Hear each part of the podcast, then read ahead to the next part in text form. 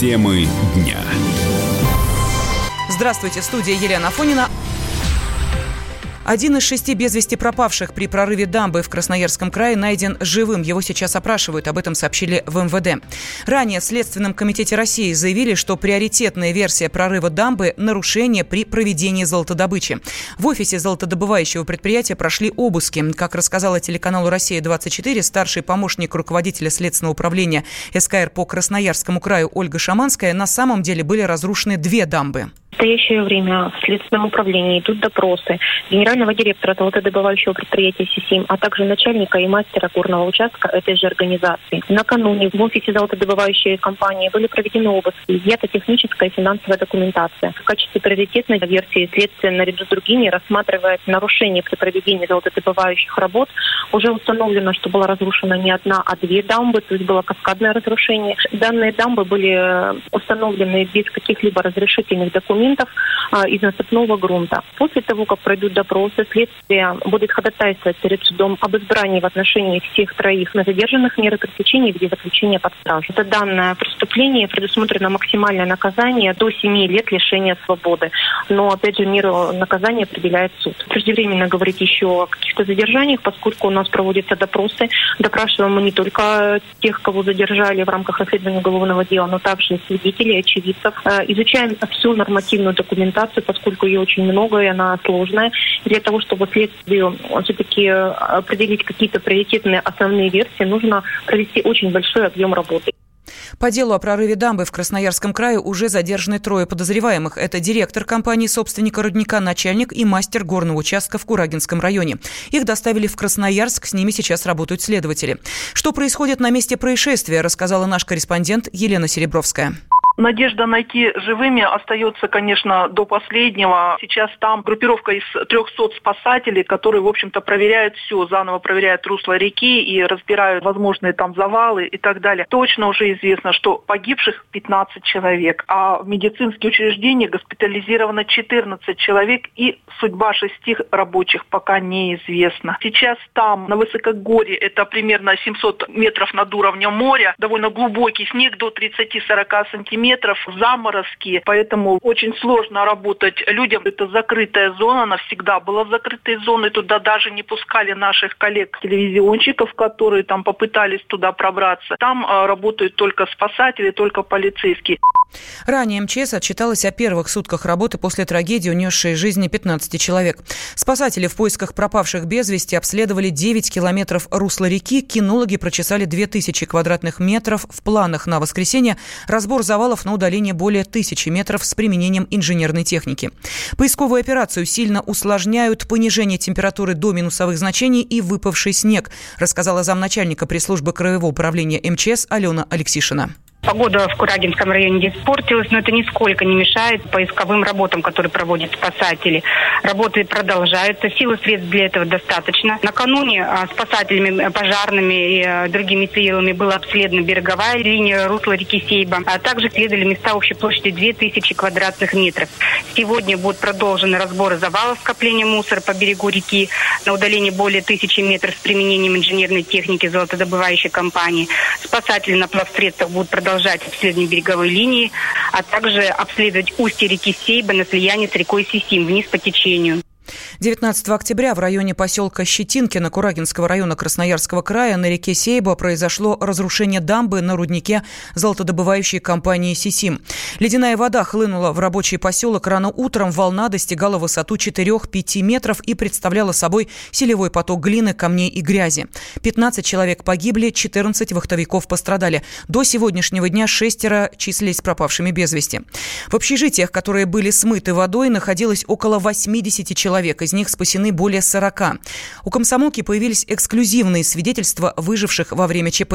В краевую больницу доставили четырех пострадавших, попавших под ледяную волну. Один из них – рабочий рудника Тимофей, ему 32 года. Корреспондент «Комсомольской правды» Красноярск э, пообщался с ним и узнал, что Тимофей ночью вышел покурить, услышал грохот, показалось, что это землетрясение. В момент прорыва дамбы Тимофей находился на улице и потому сумел выжить и спасти других. Еще один очевидец очевидец Олег Пугачев также рассказал о сильном шуме, но в темноте было тяжело определить, что происходит.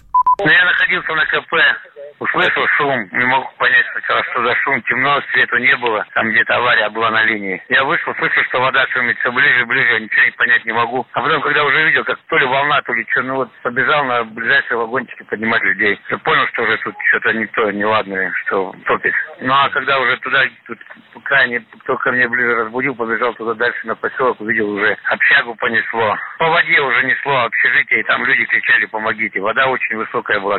Тут от меня, ну, может, метров 50, может, чуть, ну, примерно 50 метров. Там люди отдыхали, я побежал их поднимать быстрее. Погибло только в основном три больших общежития, одно трехкомнатное, два, по-моему, девятикомнатные они. А сколько в них народу было? Вот в одном общежитии, где я жил, я там примерно сейчас скажу, где-то 8 человек примерно находилось. Вот три из них уже, уже точно говорят все. А по остальных не знаю. Но осталось двое из наших выплыло. Одного вытащили, подобрали живой, одного в больницу отправили. Короче, нас осталось с 11 человек, 6 человек осталось. Ранее губернатор Красноярского края Александр Ус заявлял, что семьям погибших будут выплачены компенсации. Ну, необходимо нам все-таки разобраться сейчас э, с тем, э, что произошло и с количеством пострадавших. У нас есть э, необходимый регламент для этого, финансовые средства. Ну и я уверен, что объем необходимой помощи будет предоставлен и со стороны этой золотодобывающей артели и холдинга. Холдинг Сибзолото достаточно крупное предприятие. Они добывают порядка двух тонн золота в год, работают как на территории Красноярского края, так и соседних Хакасии. Следователи возбудили уголовное дело о нарушении правил безопасности при проведении золотодобычи. Председатель правительства Красноярского края Юрий Лапшин сообщил журналистам, что дамба строилась кустарным методом без разрешительных документов. Есть определенный порядок создания и эксплуатации инженерных сооружений. Это очень четкий регламент, потому что эти сооружения таят в себе потенциальную опасность. А в соответствии с этим порядком э, инициатором создания такого сооружения э, делается обращение о получении санкций на использование водного объекта, чего сделано не было, с последующим э, изготовлением проекта и по проекту сооружения вот этой дамбы или, так сказать, гидротехнического сооружения, чего тоже сделано не было. В результате чего соответствующие надзорные службы не имели представления о том, что в данном месте а, произведены такие работы. То есть работы сделаны, соответственно, кустарным способом, предполагаю, с нарушением всех мыслимых и немыслимых норм. В результате обильных осадков, которые, как вы понимаете, в центральных и южных районах Красноярского края сейчас происходят, возможно, произошло а, разрушение. Власти Красноярского края объявили 21 октября днем траура по погибшим при прорыве дамбы. Дональд Трамп признался в симпатии к россиянам. Президент США заявил это на фоне слов э, бывшего госсекретаря Хиллари Клинтон в адрес ряда политиков и добавил, что та сошла с ума. Ранее Хиллари назвала члена Палаты представителей США от штата Гавайи Тулси Габбард фавориткой России, а экс-кандидата в президенты США от партии «Зеленых» Джилл Стейн – российским агентом. Американист, профессор факультета права Высшей школы экономики Александр Домрин считает, что Хиллари Клинтон до сих пор пытается найти виноватого в своем проигрыше на президентских выборах.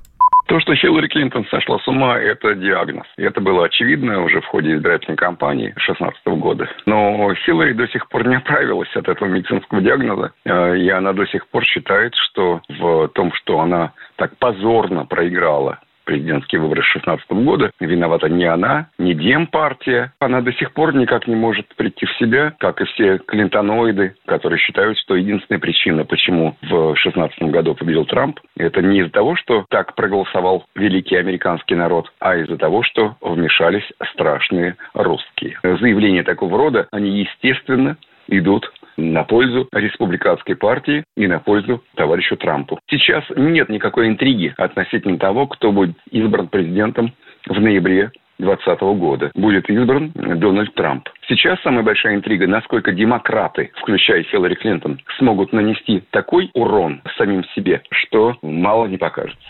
После проигрыша Трампу на президентских выборах 2016 года Клинтон не раз заявляла, что Джилл Стайн помешала ей выиграть ряд важных штатов и стать президентом. По ее мнению, это никак не могло произойти без российского вмешательства.